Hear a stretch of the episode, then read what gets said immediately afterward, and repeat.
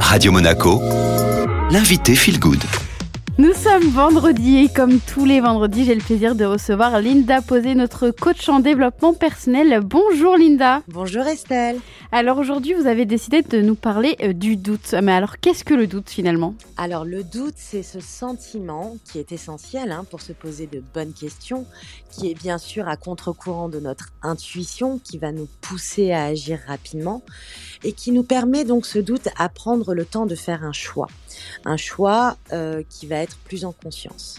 Seulement, tous câblés à avoir des doutes, car ce sentiment nous protège justement de pas partir tête baissée dans des actions ou euh, dans des situations qui pourraient nous mettre en danger. Mais ce que je constate pas mal en séance, c'est que beaucoup sont envahis par ce sentiment à chaque instant sur chaque décision. Ce sentiment devient handicapant, limitant et nous laisse prostrés dans un immobilisme et une perte de confiance en soi. Je constate que ce sentiment empêche donc beaucoup de personnes à se positionner, à prendre leur place, à s'affirmer, à s'exprimer, découragés et envahis de doutes. Il peut jusqu'à nous éteindre et nous couper de nos propres besoins et de nos propres valeurs. Et puis derrière ça, va se rajouter une belle culpabilité qui va s'inviter au repas. Alors euh, Linda, vous avez euh, cinq étapes à nous donner pour sortir du doute. Alors la première étape, serait donc d'écrire ses doutes lorsqu'ils apparaissent.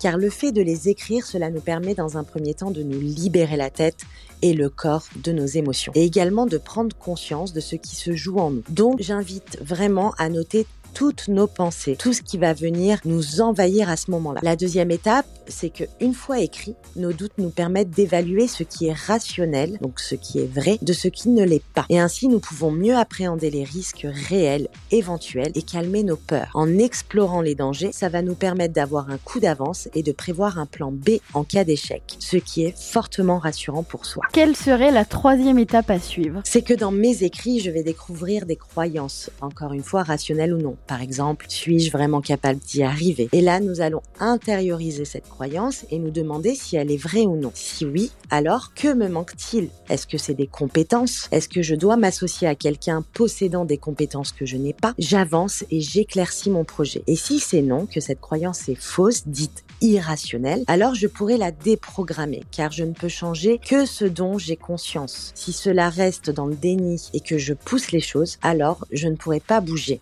mon système de croyances. Et c'est bien tout le travail d'ailleurs que nous faisons en coaching. Car nos croyances, ce sont la source de nos pensées et par conséquent, et je l'ai déjà dit, de nos émotions et de nos comportements. Donc plus je prends conscience de l'histoire que je me raconte à moi-même, plus je récupère du pouvoir personnel. La quatrième étape, c'est que une fois ces trois premières étapes accomplies, je peux me concentrer sur le passage à l'action et ne pas cultiver mes doutes. Quel but ai-je à atteindre? Où, souhaite, où, je souhaite aller? Je ressens mon attention sur ce que je veux vraiment et je passe à l'action. Et cette étape est essentielle pour que nos doutes ne nous réenvahissent pas, car plus je passe à l'action, plus j'efface mes doutes aussi. Et enfin, la cinquième étape, tout le long de ce passage à l'action, apprenez à vous encourager, à vous féliciter à chaque étape. Reconnaissez vos réussites dans votre avancée pour justement continuer d'avancer. J'entends souvent, oh bah, j'ai réussi à faire ci, j'ai réussi à faire ça. C'est comme si chaque avancée, chaque réussite était diminuée. Et puis, si nous manquons de ressources, alors osons demander de l'aide. Nous pouvons demander de l'aide d'ailleurs à des personnes ressources, c'est-à-dire à celles qui vont nous encourager, nous rassurer. Autorisons-nous à monter en compétence aussi avec des formations, euh, avec des, personnes possédant ces ressources qui nous manquent aussi. Il existe